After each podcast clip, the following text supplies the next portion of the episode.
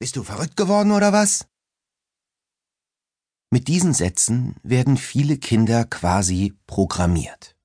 Unabsichtlich werden sie von gestressten Eltern dem Nachwuchs verabreicht wie ein Fluch, der von Generation zu Generation weitergegeben wird. Sie haben die Wirkung einer sich selbst erfüllenden Prophezeiung. Je öfter sie wiederholt wird, desto eher tritt sie auch ein. Kinder sind hochbegabte, exakte Beobachter und auf seltsame Weise kooperativ. Normalerweise erfüllen sie die Erwartungen, die wir in sie setzen. Die eben genannten, zugegebenermaßen krassen Aussprüche sind unzweifelhaft schädlich. Die meisten der negativen Programmierungen sind jedoch nicht sofort als solche zu erkennen.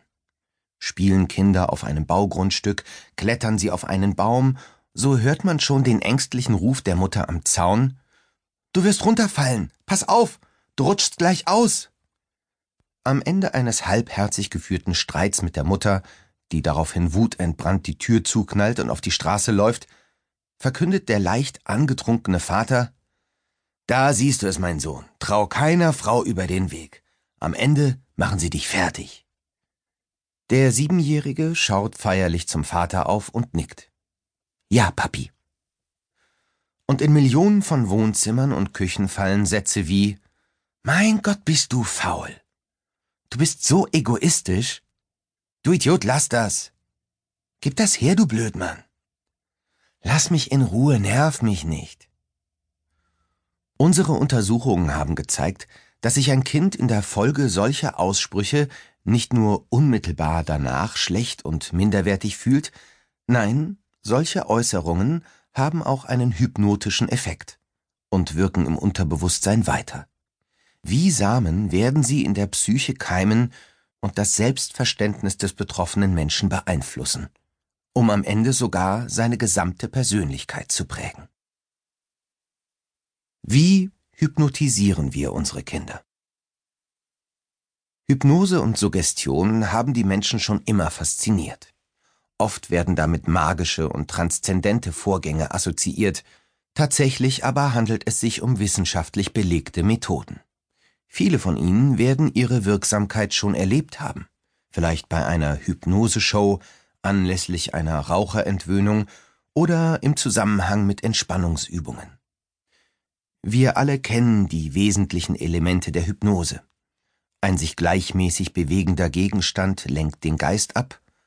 Konzentrieren Sie sich auf die pendelnde Uhr.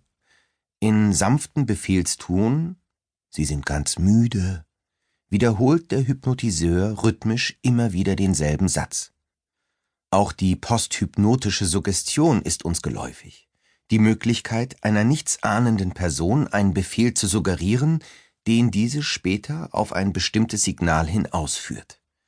Auf der Bühne lassen sich damit verblüffende Effekte erzielen, und von einem speziell ausgebildeten Therapeuten angewendet, kann Hypnose ein sehr wirksames Instrument bei der Heilung sein.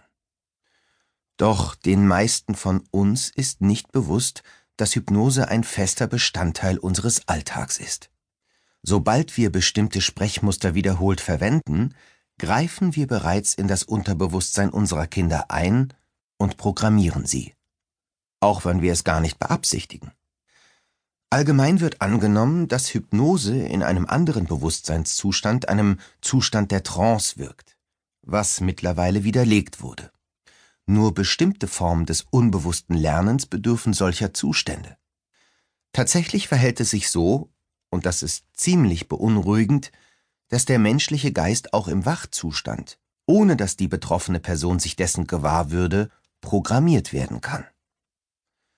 In den Vereinigten Staaten ist man bereits dabei, Verkäufer und Mitarbeiter von Werbeagenturen für den Einsatz von hypnotischen Methoden im alltäglichen Geschäftsverkehr zu schulen eine erschreckende Vorstellung.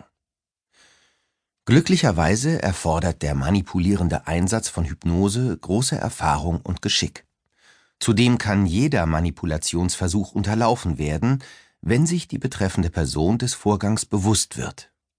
Zufällige Hypnose jedoch ist so alltäglich, dass Eltern, ohne es zu merken, ihren Kindern Botschaften einimpfen, die ein Leben lang fortwirken, wenn sie nicht deutlichem Widerspruch begegnen